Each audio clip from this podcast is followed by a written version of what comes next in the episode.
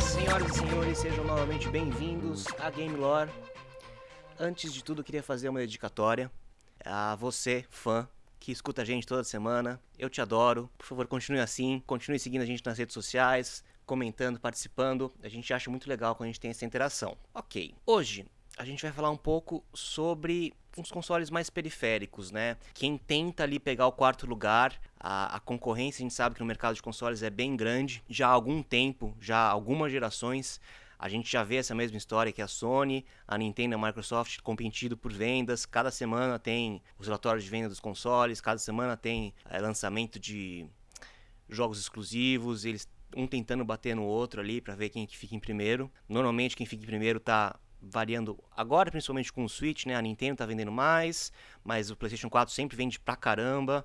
Geração passada também no começo era a mesma história. A Nintendo deu uma patinada, a Microsoft entrou mais, mas em geral é sempre Sony e Nintendo que estão disputando ali o primeiro e o segundo lugar. Antes que teve essa consolidação mesmo na Microsoft, quem fazia parte dessa tríade, vai, era a Sega, que é uma empresa hoje que continua ainda muito relevante, mesmo tendo saído do mercado de produção de consoles com o Dreamcast lá em 98. Agora, nesse último 3 de junho, a Sega completou 60 anos. Para comemorar, tiveram dois anúncios interessantes. Eles anunciaram um outro console mini, micro, na verdade, no nome, que é o Game Gear, que foi um portátil que ele competiu com o primeiro Game Boy, aquele tijolão. A diferença do Game Gear é que ele era maior e tinha cores. E isso, obviamente, tinha um custo muito grande na época, que eram seis pilhas AA atrás. Então era um console mais pesadão que, nossa, bebia de canudinho ali as pilhas. que Só que era muito legal, porque assim, em comparação com o Game Boy, ele era muito mais bonito, né? Porque você tinha luz própria, você tinha cor. O Game Boy, por melhor que, que fossem os joguinhos, por mais interessantes que fossem, era aquela tela monocromática em tons de verde que você tinha que, na mão, adicionar o contraste. Obviamente que isso não impediu o sucesso do Game Boy, o Game Boy deu um, um show, tanto no Game Gear como qualquer outro concorrente da época, mas é legal ver a SEGA prestar essa homenagem a um console que é bem, bem nostálgico. Outro anúncio que eles fizeram é, é um pouco mais tecnológico, que é, é o seguinte, no Japão eles ainda têm a cultura daqueles arcades, que você vai no lugar e joga os fliperamas, tem as opções, eles investem bastante nisso ainda. A Sega é uma das que tem bastante sucesso nisso. Quando ela saiu do mercado de consoles, ela meio que se voltou para os pontos fortes que ela tinha, que era essa presença forte no Japão em arcade e as propriedades intelectuais que eles tinham ainda. Várias marcas muito boas que a gente ainda vê até hoje fazendo sucesso, até fora mesmo, que já surgiram depois que eles pararam de produzir o console próprio. Mas para falar dessa tecnologia, é tipo de um serviço de nuvem, só que os usuários eles podem jogar os arcades que eles jogariam nesse lugar físico em casa. A gente tem ouvido bastante falar, né, das últimas gerações dessas desse serviço de nuvem, cloud gaming, negócio de streaming, é parecido, só que é mais específico para arcade e eles estão chamando isso de fog gaming. É é um anúncio que parece ser bem específico, né, para o mercado japonês. Até mesmo o Game Gear, ele é micro. É, eu vou colocar para vocês verem também o vídeo da apresentação. Ele cabe na palma da mão. Então, assim, parece um chaveiro, vai. Tem umas características bem estranhas. É, são quatro versões que vão lançar, cores diferentes, seguindo o que eles tinham no passado. Só que são quatro jogos só por console. E o preço convertendo dá cerca de 50 dólares. Parece ser bem para colecionador mesmo, apesar de que eu gostaria bastante de ver ele, de tocar. Eu sou fanzaço da SEGA. Se eu tivesse chance de ter um Game Gear, óbvio, com um preço acessível, eu teria esse micro. E quanto aos jogos do micro? Porque cada versão vai ter só quatro jogos, certo? E aí, é, você acha que os jogos eles estão mais direcionados para um público japonês ou já é mais ocidental? Porque tem uma diferença, né? Tem certos jogos que aqui não vão fazer sucesso e vice-versa. Tá bem misturado, assim. O Game Gear, por mais que eu goste dele, não foi um console que envelheceu muito bem pelas limitações técnicas. E os jogos em si, alguns eram ports do Mega Drive, de arcade que eles fizeram tipo um remake para conseguir rodar no Game Gear, que era um console 8 bits. Outros eram jogos específicos, mas não, a gente tem que lembrar que a gente está falando de vai 89, então são jogos mais simples, né? é, divertidos, tudo bem. E até essas, essas quatro versões diferentes tem, é, eles são direcionados, vai. Uma parte é mais para ação, outra parte é puzzle, outra parte é só RPG. A gente tem que levar isso em consideração. Tipo, são jogos mais simplesinhos porque por causa da limitação técnica do console mesmo. Eu acho que tem apelo dos dois públicos, claro que a gente tem que ver, por exemplo, principalmente os RPGs, teve alguns que ficaram pelo Japão. Então talvez eventualmente tendo uma, uma versão do ocidente, eles substituam esses jogos. O legal seria mesmo adicionar mais jogos, né? Porque quatro jogos por console é muito pouco. E até os jogos anunciados têm versões melhores das próprias séries que eles já anunciaram pro Game Gear. O Gear Micro provavelmente vai acontecer com ele o que aconteceu com as versões mini da Nintendo e da Sony, que é o pessoal daquela hackeada básica e conseguir adicionar mais jogos né, na memória dele, se tiver espaço, ou dar um gato de algum jeito, né? E uma coisa interessante é é muito japonês a solução deles, né? Porque eles fizeram um portátil tão micro, tão micro, que eles estão lançando junto a ele o Big Window Micro, que é basicamente uma tela, uma lupa que você acopla na tela para você ter tipo uma tela maior porque esse acessório existia na época do Game Gear, mas sei lá, né? Para colecionador acho muito interessante, mas para o público em geral, eu acho que mesmo que tenha outras opções mais interessantes em termos até de retrô, que são esses mini consoles, como o Hunter já citou, que teve uma grande onda, né? É, recente onda meio nostálgica de relançar os consoles de maior sucesso de cada marca, a maioria teve resultados muito bons. São consoles muito bonitos, muito bem feitos, com um acervo bem interessante. A gente tem o Neo Geo Mini da SNK, que é um mini arcade mesmo, é muito bonitinho, tem a telinha dele ali. É, ele é um pouco mais caro que os outros, mas quem gosta de SNK, né, principalmente jogos de luta, jogos de navinha, de tiro, de ação, nossa, é prato cheio e é muito legalzinho. A Nintendo e a Sega entraram nessa onda, né? A Nintendo tem o NES Classic, que é o NES Mini, e o Super Nintendo Classic, que a gente chama de Super Nintendo Mini, e a Sega recentemente aí no ano passado lançou o Mega Drive Mini, que também é um console muito bem feito, tem ports super legais, o, o sistema dele é super interessante. A gente vê que são preços uh, acessíveis, vai. Claro que aqui no Brasil nada acaba sendo acessível quando a gente fala de videogame. Mas quem é, tem a chance de conseguir comprar um desses não se arrepende. Até mesmo a Sony fez um PlayStation Classic. Esse foi ruim, posso falar para vocês. Esse foi foi estranho até eles lançarem. É, a gente não consegue explicar muito como eles conseguiram lançar um console com tanto problema técnico de emulação, sendo que era da primeira geração de jogos 3D, hoje em dia que era fácil de resolver esses problemas. Os consoles 16 bits estão rodando bonitinho, o da Sony tá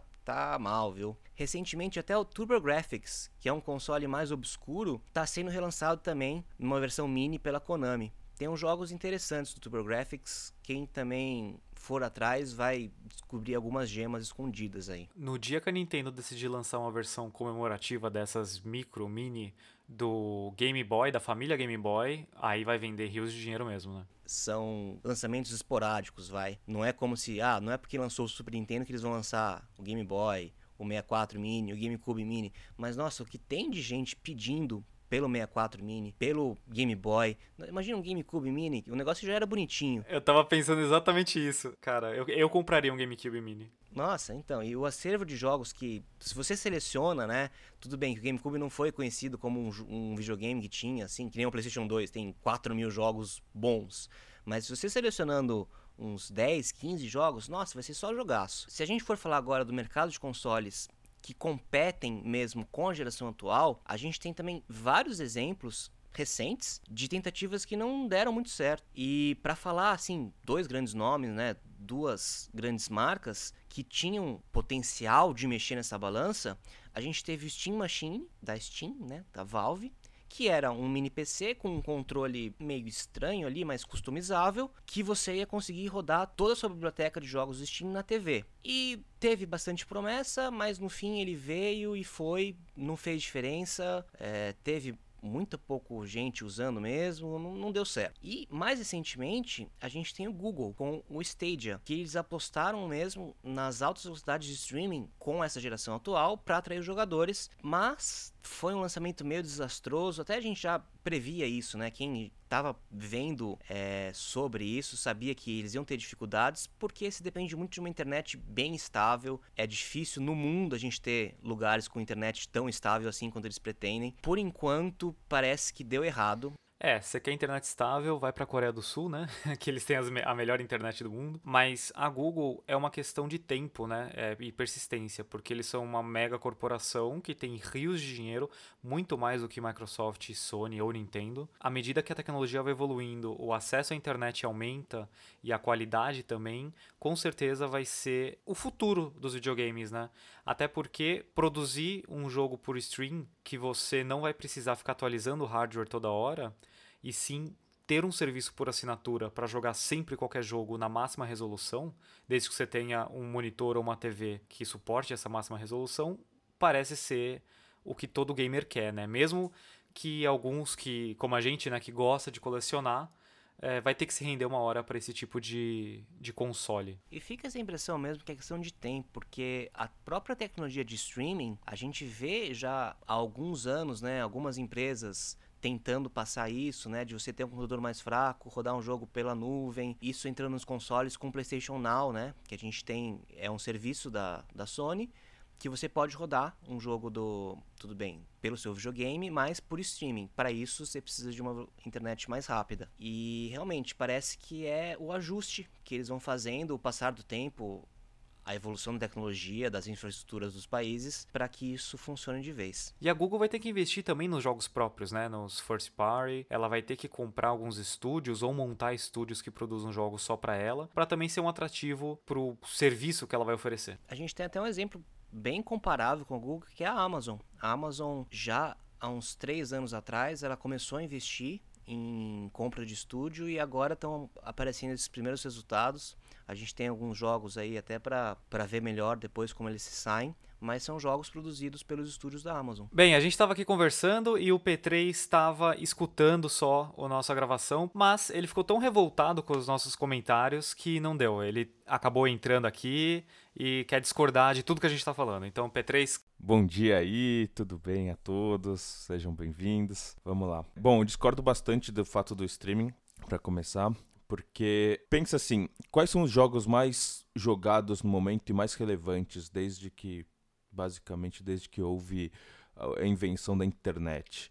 São jogos multiplayer. E você nunca vai conseguir o fio de jogar um jogo competitivo por streaming, por causa do delay que isso tem e por causa do impacto que isso causa na competitividade no jogo. Então, todos os jogos que você vai pegar ali, os top X jogos mais jogados, Fortnite, League of Legends, uh, o que for, esses jogos nunca podem ser streamados. Porque se você tem lag, você não está jogando no seu PC. Não, tudo bem, mas se a gente entrar já no mercado de videogame mesmo, então jogos single player com histórias e narrativa, que nem The Last of Us, ou então mesmo modo single player de Call of Duty, são coisas que você consegue jogar de boaça no stream, porque não tem muito problema você ter lag. Quer dizer, e, e, na verdade você até tem menos chances de ter lag porque você não vai estar online, né? Você só vai estar streamando o jogo. Veja bem, até comentando justamente quando a gente estava falando de especificamente Amazon e Google, eu lembrei de uma notícia que, que eu vi sobre o Phil Spencer, né? É o quem manda ali na parte do Xbox, vai, na parte de gaming da Microsoft. Abre aspas para ele. Olhando para o futuro, ele não enxerga, por mais respeito que eles tenham por Nintendo e por Sony, quem enxerga mesmo como competidor é justamente Amazon e Google, porque eles começam a entrar no mercado de streaming, porque eles querem pegar esse público mais casual, gente que não está acostumado tanto a jogar videogame, eles querem entrar nisso e para eles é esse o grande desafio da Microsoft é competir com essas grandes. É, eu concordo que isso significa uma coisa, significa que a Microsoft está entrando no mesmo mercado que estão os dois. Né? Faz sentido que o plano. Isso significa que o plano da Microsoft é entrar no mesmo mercado que a Amazon e a Google estão entrando, que é o streaming. Não significa que o futuro do videogame é streaming. São coisas um pouco diferentes. E dois, essa entrevista é antiga, né? Essa entrevista é de antes da Google Stadia estar tá tendo diversos problemas com o produto dela e antes das promessas que, ele, que eles tinham feito começarem a falhar, de, do número de jogos, do como o serviço está sendo aceito pelo público. Então, assim, eu também acho que tem um pouco de otimismo dele sobre o serviço que o Stadia estaria sendo. As promessas que o Stadia fez não estão sendo cumpridas assim por nada, né? Então, eu concordo que eu acho que a Google e a Amazon podem ser, mas se você for ver, por exemplo, o projeto do Stadia, eu acho que ele foi um projeto ultra arrogante. A, a Google, por exemplo, achou que porque ela era Google, ela ia conseguir fazer uma coisa, sendo que tudo bem, ela tem dinheiro pra caramba, mas o quanto que você já tem um head start nessa, nessa indústria, ainda mais sendo uma indústria extremamente cara e extremamente tecnológica, não, digamos, significa não equivale ao investimento inicial. Porque pode ser simplesmente que esse head start que algumas empresas tenham valha mais do que assim, o que seja possível a Google investir de cara. Porque isso se equivale a alguma quantia monetária. Então, eu acho que a Google foi bem arrogante. A Amazon, tudo bem, a Amazon tá fazendo alguns jogos, tá, tá tentando entrar no mercado, mas se você for ver lá o Crucible, que é o jogo que eles têm, tipo, meh. Tipo, tá sendo um jogo completamente que não tá ganhando atenção, não tá ganhando fricção. As notícias que a gente tá vendo são as notícias do PlayStation, são as notícias do Xbox e são, por exemplo, até o, o evento que teve da PC Gaming sobre gaming no PC, né?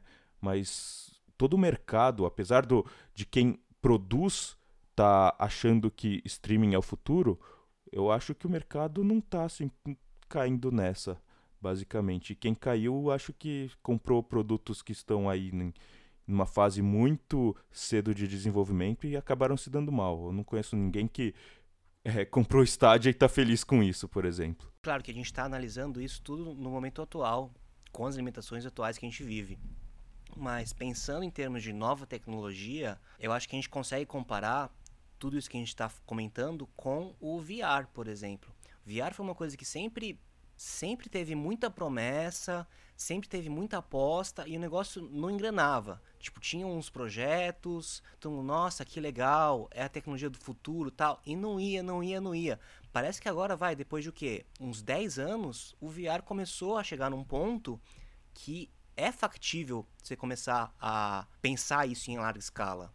Então, eu acho que tudo isso que a gente está comentando, como são tecnologias novas, não instrumentadas, que dependem de investimento tanto das próprias empresas que fazem quanto de infraestrutura, eu acho que realmente é coisa que a gente tá, tem que pensar em resultado para uma, para duas gerações na frente. Tenho que dar o braço a torcer. Eu não lembro se eu falei agora há pouco, nunca será. É, então eu vou tirar esse nunca. Isso eu acho que eu tenho que dar o braço a torcer. Mas eu acho que a comparação com o VR, como é, você falou, tipo, acho que é, faz todo sentido. É, mas eu acho que a gente tá falando em streaming e a gente tá pensando em aqui. Eh, tá lançando Virtual Boy, entendeu? É um negócio que tá tipo. Vocês estão falando 10 anos, eu tô pensando 25 anos. Eu tô pensando, tipo, realmente o VR hoje em dia, ele é factível. Mas ele não é. O, o, o mercado não é VR. Não, a experiência é muito legal. Só que. Que medo que dá. A gente tem vários revoltados aqui hoje no episódio.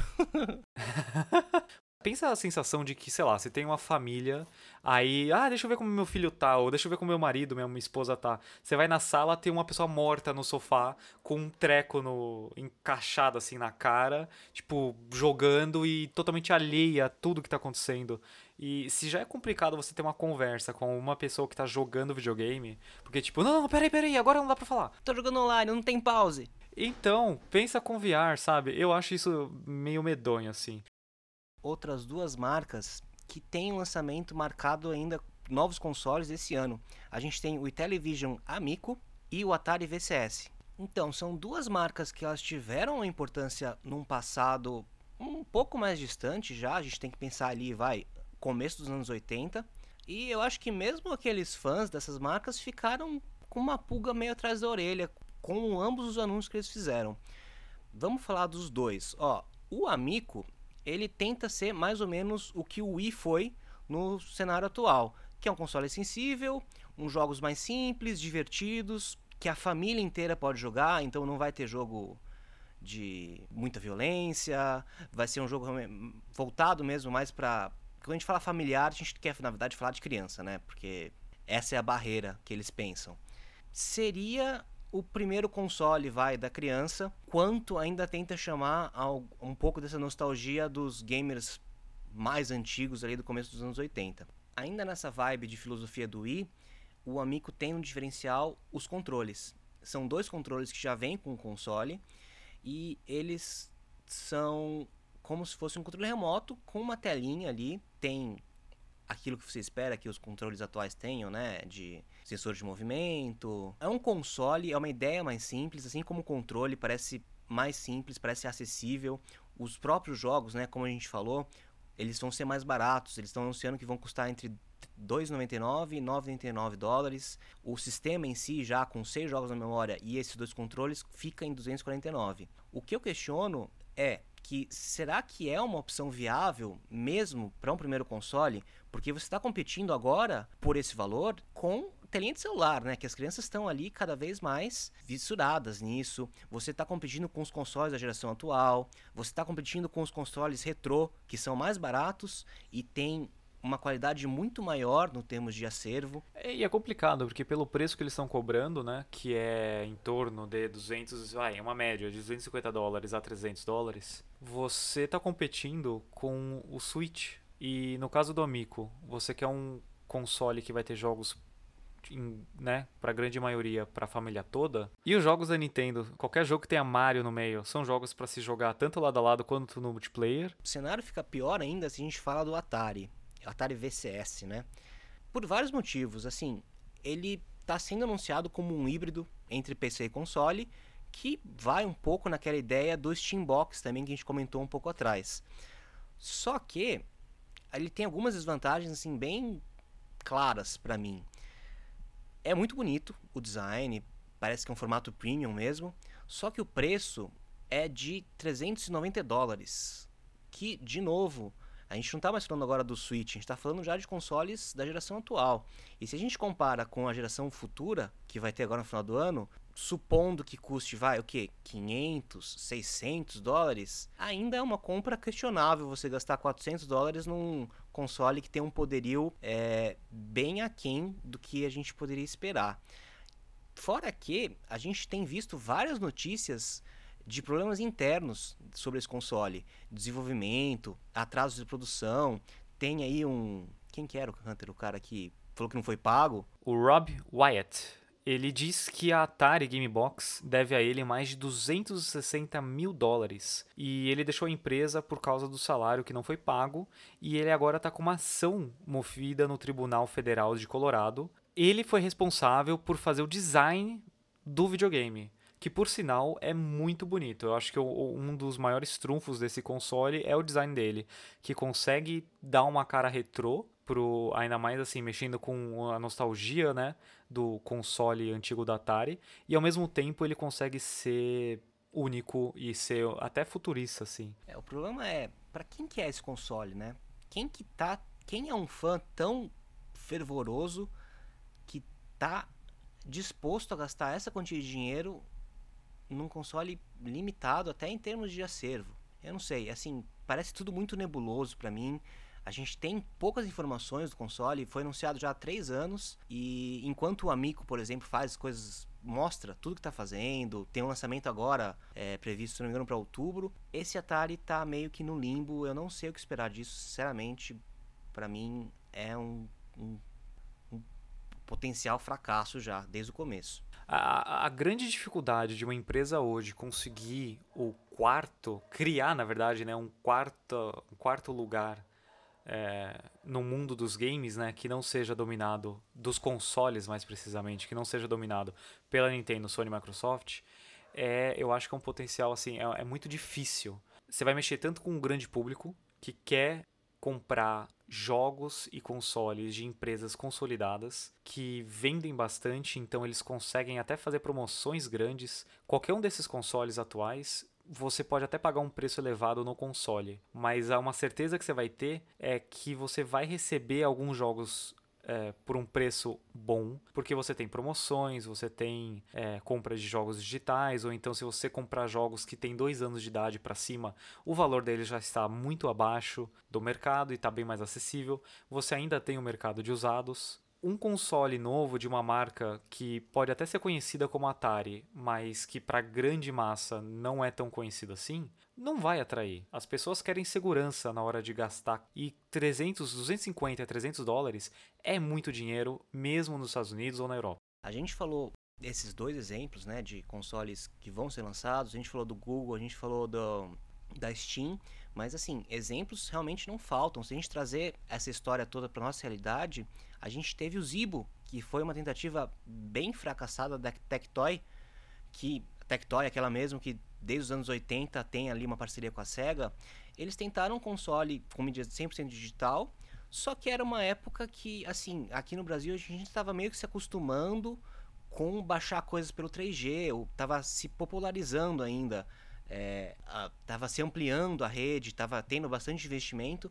Então também foi uma coisa assim, no momento errado, com claras limitações técnicas.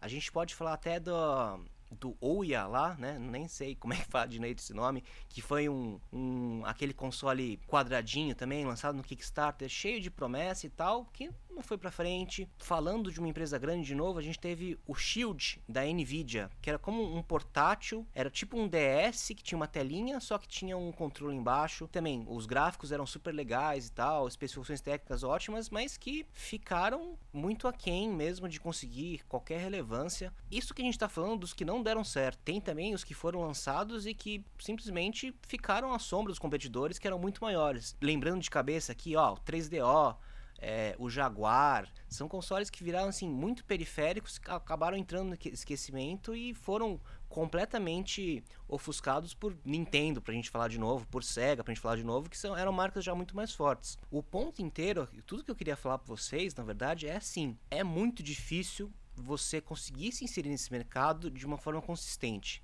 porque os competidores são fortes, tem muita história por trás, já teve muito dinheiro investido, muita tecnologia que eles próprios criaram, tentativas frustradas, teve todo esse a, essa aprendizagem já, se a gente falar aí, quase 30 anos, vai, de, de mercado quente, assim como console. Isso que a gente não está considerando o mercado mobile, que tem já um volume enorme, já abocanha muito dinheiro de quem está pegando videogame. Isso que a gente não está falando também daqueles consoles minis que vendem pra caramba. Isso que a gente não está falando dos consoles retrô, que tem as empresas específicas que fazem para você jogar seus jogos de cartucho, de CD, que tenha, por exemplo, Polymega, Analog. Então, tudo isso em consideração fica muito difícil para novos entrantes nesse mercado. E isso que a gente não está falando do, do Apple Arcade tem para iPad e para iPhone e que se a gente parar para pensar, tem um alcance de um público gigantesco, porque, bem, todo mundo que tem iPhone ou iPad tem acesso, né, esse Apple Arcade. E que tem alguns títulos interessantes, a Apple também tá investindo pesado nesse setor de games. Tá certo que são jogos menos hardcore, por assim dizer, né? São jogos mais casuais. Só que é um começo, né? Da mesma forma que a Nintendo, a Sony e a Microsoft tiveram anos para fidelizar os seus clientes, a Apple tem anos aí para fidelizar clientes mobile. Exato. A última empresa que conseguiu mesmo entrar nesse ciclo que a gente comentou foi a própria Microsoft. E para isso também demandou muito investimento, demandou o passar das gerações para eles irem aprimorando um produto até chegar num ponto que ficou no nível dos outros mesmo. E com eles se contentando com o terceiro lugar. Não estou falando que eles querem ser o terceiro lugar, mas eles são o terceiro lugar e